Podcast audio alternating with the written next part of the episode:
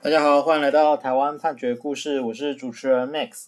今天要跟大家分享的故事呢，是一个呃跟性别平等教育法相关的故事。性别平等教育法，就是我们在先前节目中有提到，它是所谓性平三法里面的一环。那主要是在讲这个呃校园内啊的性别事件。好，那今天的故事主角呢，是一个赖老师哦。那赖老师呢，他就是一个学校的专任教师哦。那学校呢，他在一百零五年二月间哦，就接到学生去反映说，呃，赖老师呢，在一百零四年一月的时候，有对他做性骚扰的行为。那老师呃，学校呢，就马上就召开了性平会，去成立了一个三人的调查小组。后来在这个一百零五年三月的时候。啊，因为赖老师的要求，所以学校他就决议去增加了两位具有呃心理咨商跟心理治疗辅导专业的相关的调查委员啊，成立一个五人的调查小组。后来呢，在这个同年六月啊，就是性评会的决议过程当中，他们就决议认为说，这个本案啊性骚扰成立，但是没有构成情节重大。所以呢，他们建议是说，依照呃性平法的规定啊，还有教师法的规定去解聘这个赖老师，并且呃决决议说，建议说赖老师两年内是不可以再被聘任为教师。那后来呢，学校就在一百零五年七月的时候啊，就去召开了这个教师评审委员会，就是教评会。那在教评会的这个开会的过程当中，赖老师就提出书面说明啊。后来这个教评会呢，对于这个解聘还有不续聘的决议是都没有通过的，而是决议说啊，本案应该交由这个学校的教师考呃成绩考核委员会进行惩处。但是呢，在这个一百零五年七月呃，就是下旬哦，去召开了另外一次教评会的会议当中。呃，他们就做出了不一样的决议哦。这个次的决议是说，呃，认定赖老师的行为呢是违反法令啊，经有关机关查证属实，所以呢，呃，就对赖老师做了一个解聘的处分啊，并且以这个赖老师的行为啊，并不算是情节重大，所以决议两年是不能去被聘任为教师。那这个状况呢，他们就。哦，等等于说，这个学校他第二次的教评会的决议就有依照呃性评会他们原本提出来的建议了。那在这个状况之下，就把这个决议的内容去通知了赖老师啊，赖老师他就当然是不服气，不服气之后呢，他就提起申诉，呃，申复还有这个行政诉讼啊。后来这个因为案件进行得很漫长啊，那我们就是看这个他们最后的事实审的部分。那呃。双方关于事实的部分哦，就是赖老师是主张说学校在认定事实的时候有违反经验法则，还有举证责任的原则。那首先呢，他是说依照双方历次的简讯啊这些资料，他认为说这个他跟学生之间的这个互动呢是没有违反学生的意意愿的。那这个互动指的呢，就是说他有在。驾驶座内去拥抱学生这样子的状况，那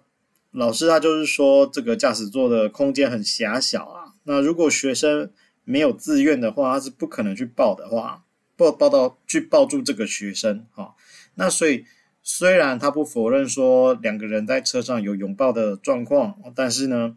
诶，这个是出于学生的自愿啊。那。呃，学校哈在答辩的时候啊，他就是说，呃，这个赖老师在调查小组询问的时候啊，他曾经有做这样的陈述，就是说啊，我应该有问他要不要坐过来，他有点勉为其难啊，说既然你当时就已经觉得他有勉为其难了，这怎么能算是自愿呢？啊，这个是跟经验法则是不符的。那再来就是说，呃，老师跟学生的说明啊，在案件的说明上，其实不是完全互斥，只是有一些出入。那比方说，学生说，呃，有亲吻这件事情啊，老师是否认啊，但是呢，这个老师对于拥抱啊，还有学生勉为其难啊，甚至后来生气的状况，其实他是没有争执的，他只是就是说啊，记不住啊，等等的，用这样的方式去带过。那呃，赖老师在过程当中啊，他主要提出来的证据也都是说，这个他有很多学生感谢，有很多的感谢函啊、字条，说明他是很受学生欢迎的一个老师。那但是从学校的立场啊，就是你是不是很受学生欢迎哦，跟你会不会对特定的学生做性骚扰的行为啊，这个是两件事情啊。那所以呢，呃，咱们还是觉得说他们的处分是没有问题的。好，那虽然双方哦对于事实的部分也都有做争执跟主张啊，但是在这个最后法院在做判断的时候，是完全没有从这个角度去进行讨论。那法院是从什么角度去看这个案件呢？他就是说，哈，呃，这个性平法的事件啊，性别平等教育法的事件，它应该要由据调查专业的性平会啊去认定事实，然后这个再由据这个惩处裁量权的权责单位来决定惩处，也就是说啊，要依据性平会认定的事实去斟酌为如何的惩处，那不能够自行调查。那再来，他引用的这个性平法，这边我们特别说明一下，他引用的是旧法这个部分的条文已经有改了。好，那在这边呢，他引用的规定是说，呃，小组成员啊、呃，就是性平会的小组成员，这个应具性别平等意识啊，那女性人数比例应占成员总数二分之一以上啊，必要时部分小组成员得外聘。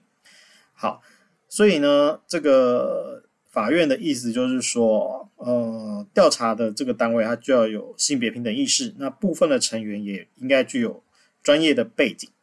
那在部分就特别的状况，好，那比方说这个学校性平会的调查小组人力不足等等的，啊，这个时候呢，你的部分的成员可以外聘。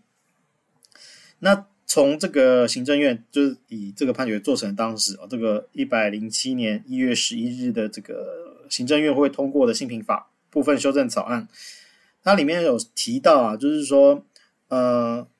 如果都是学校内部的人啊，那可能会有就是内部呃，因为有同事情谊啊等等的啊，或者是自己决定要回避等等的状况哦，所以他们有建议说。呃，要把这个部分小组成员的外聘的文字删掉啊，改成说调查小组成员得一部或全部外聘，好，就是让全部外聘这件事情是 OK 的。那法院呢，他就是看着这个草案啊，他就觉得说，你既然之后才要修成这样，那表示我说我行为就我要做裁判时所依据的这个法令啊，就是不能够全部外聘的。好。那既然是这样的话呢，哦，本案的这个五个人小组啊，全部都是外聘的，啊，都是外聘的专家，他不是学校的性评会委员。那所以从法院的立场，他就认为说，这违反了当时这个性别平等教育法第三十条第三项啊，必要时部分小组成员可以外聘的规定啊，是不合法的。那这个不合法的结果，法院就认为说。既然说学校呢是以这个调查报告作为你惩处的依据，而你这个惩处的依据所据的这个调查报告哦，它本身在组成上是不合法的，好，那你后面的整套就全部都是不合法，是违反程序正义的。所以呢，最后法院呢就把这个案件啊全部都呃发回去，请这个学校重新做处分。那呃。我们今天取材的故事是台中高等行政法院一百零七年度诉跟一字第十六号的判决。那我们也跟大家补充说明一下，而性别平等教育法现在在第三十三条，它已经有修法，它规定就是说，呃，学校呢或主管机关他们的性别平等教育委员会在处理性平事件的时候，可以成立调查小组啊进行调查。那必要时，调查小组成员得一部或全部外聘。啊但行为人为校长、教师、职员或公有者啊，应成立调查小组，且其成员应全部外聘。啊，现在变成是说，嗯，就是如果你的行为就被被申请调查的行为人呢是特定的角色，像是校长、教师等等的，就变成你的委员是需要全部外聘的，反而是不能有校内性评会的人在。好，那我们故事都就分享到这边，每个礼拜一都会更新，欢迎大家邮件可以回馈给我们，或是可以告诉我们你们想听的主题，让我们一起来听潘雪里的故事。我们下周再会。